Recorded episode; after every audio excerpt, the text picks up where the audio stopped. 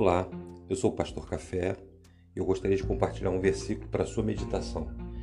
A minha intenção é que você possa depois estar estudando e se aprofundando mais na palavra de Deus. Em Filipenses 4:8 diz assim: Quanto ao mais, irmãos, tudo que é verdadeiro, tudo que é honesto, tudo que é justo, tudo que é puro, tudo que é amável, tudo que é de boa fama, se há alguma virtude, se há algum louvor nisso, nisso pensai.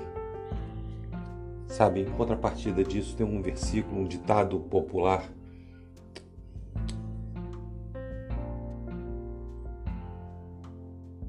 Olá, eu sou o pastor Carlos Café e gostaria de compartilhar um versículo para sua meditação.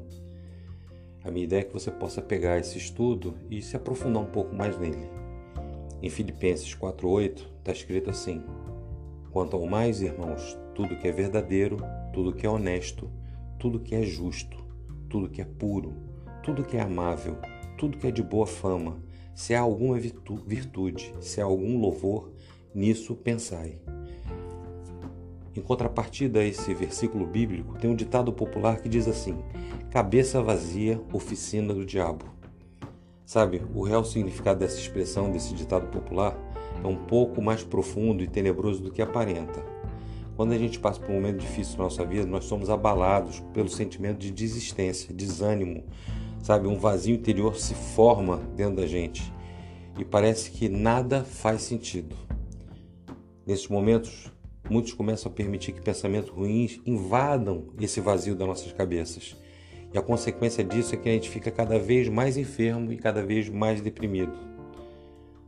Sabe, nós temos vivido um tempo em que temos visto muitos casos de pessoas que desistiram de sonhar, desistiram de lutar e desistiram até de viver.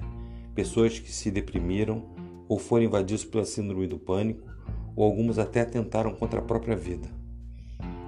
Preste atenção: depressão e síndrome do pânico não é frescura, é um sintoma de uma doença real, tratável, que necessita de cuidado e, para tal, temos que ter coragem de pedir ajuda.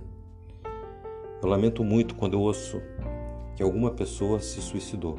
Com certeza não houve nenhuma boa solução nessa decisão e a gente não tem mais o que fazer. É necessário entender que nós somos senhores dos nossos pensamentos.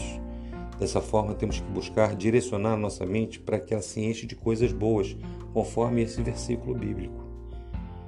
Eu quero que você grave essa frase. O diabo não pode direcionar meus pensamentos. Eu não darei a ele esse direito. Vou repetir.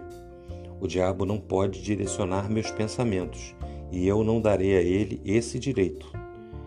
Espero que você possa estar entendendo que nós temos a condição de, diante de todas as circunstâncias que os nossos olhos possam estar vendo, nós podemos fechar os nossos olhos e olhar para o céu e ver espiritualmente as promessas de Deus se realizando na nossa vida.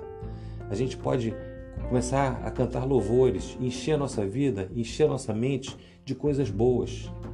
E assim, dessa maneira, a nossa circunstância vai mudar. Eu espero que, caso você esteja precisando de ajuda, que você tenha coragem de pedir ajuda e pedir socorro. E você permita ser ajudado. Que Deus te abençoe.